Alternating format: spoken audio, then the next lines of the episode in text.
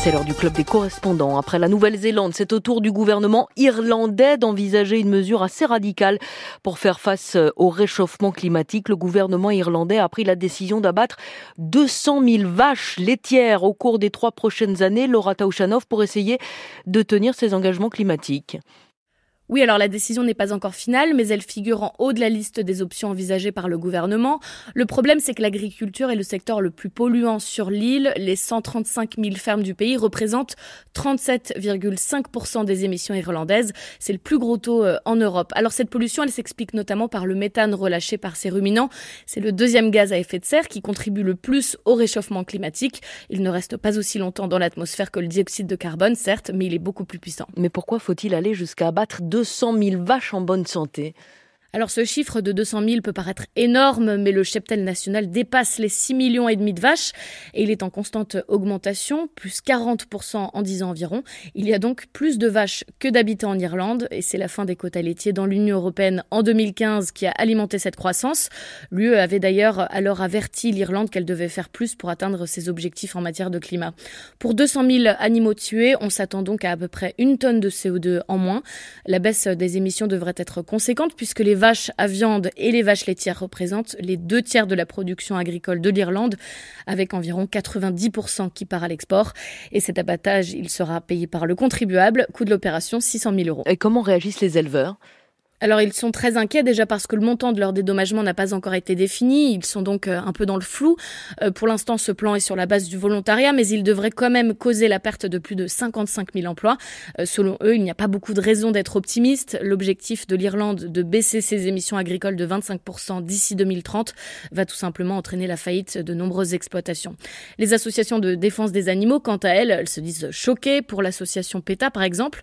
Je cite, organiser des escadrons de la mort comme solution à une catastrophe climatique, c'est ridicule.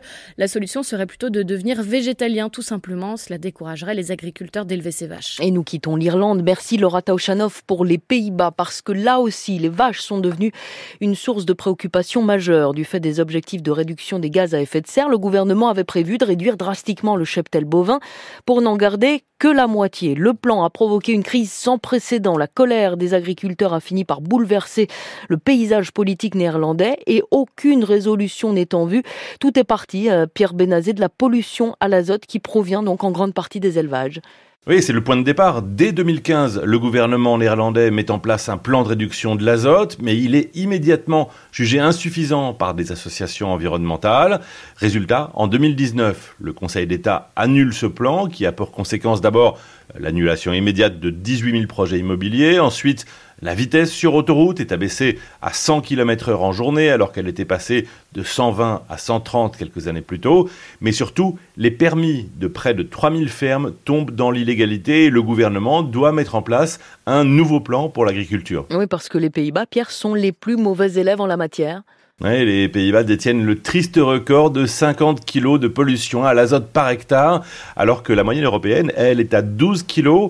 L'élevage représente près de la moitié du total national. Sur euh, les cartes aériennes de la pollution en Europe, les émissions euh, sont vraiment bien visibles au-dessus des Pays-Bas. Le Royaume est le deuxième exportateur de produits agricoles au monde. Et du fait de l'élevage intensif, il y a en 2019 4 millions de vaches pour 17 millions de Néerlandais. Le gouvernement batave décide donc de réduire de moitié le cheptel bovin.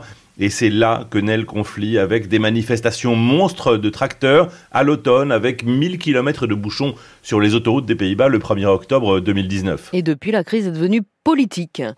Oui, de la contestation est né le BBB, le mouvement agriculteur citoyen. Il réussit en mars dernier à devenir le premier parti du pays aux élections provinciales. Le gouvernement propose alors de négocier un accord agricole en échange de 13 milliards d'euros. Il propose de réduire le cheptel bovin de 25 à 30% Les négociations ont échoué, c'était il y a une semaine, et hier après-midi, le Parlement a débattu de nouveau de la question agricole à La Haye avec des centaines de tracteurs qui ont convergé vers la ville où siègent les institutions politiques. Et depuis, la police a procédé à sept arrestations dans l'après-midi. La colère générale des agriculteurs, qui ne faiblit pas, promet de maintenir le casse-tête de l'élevage au centre de la crise politique néerlandaise.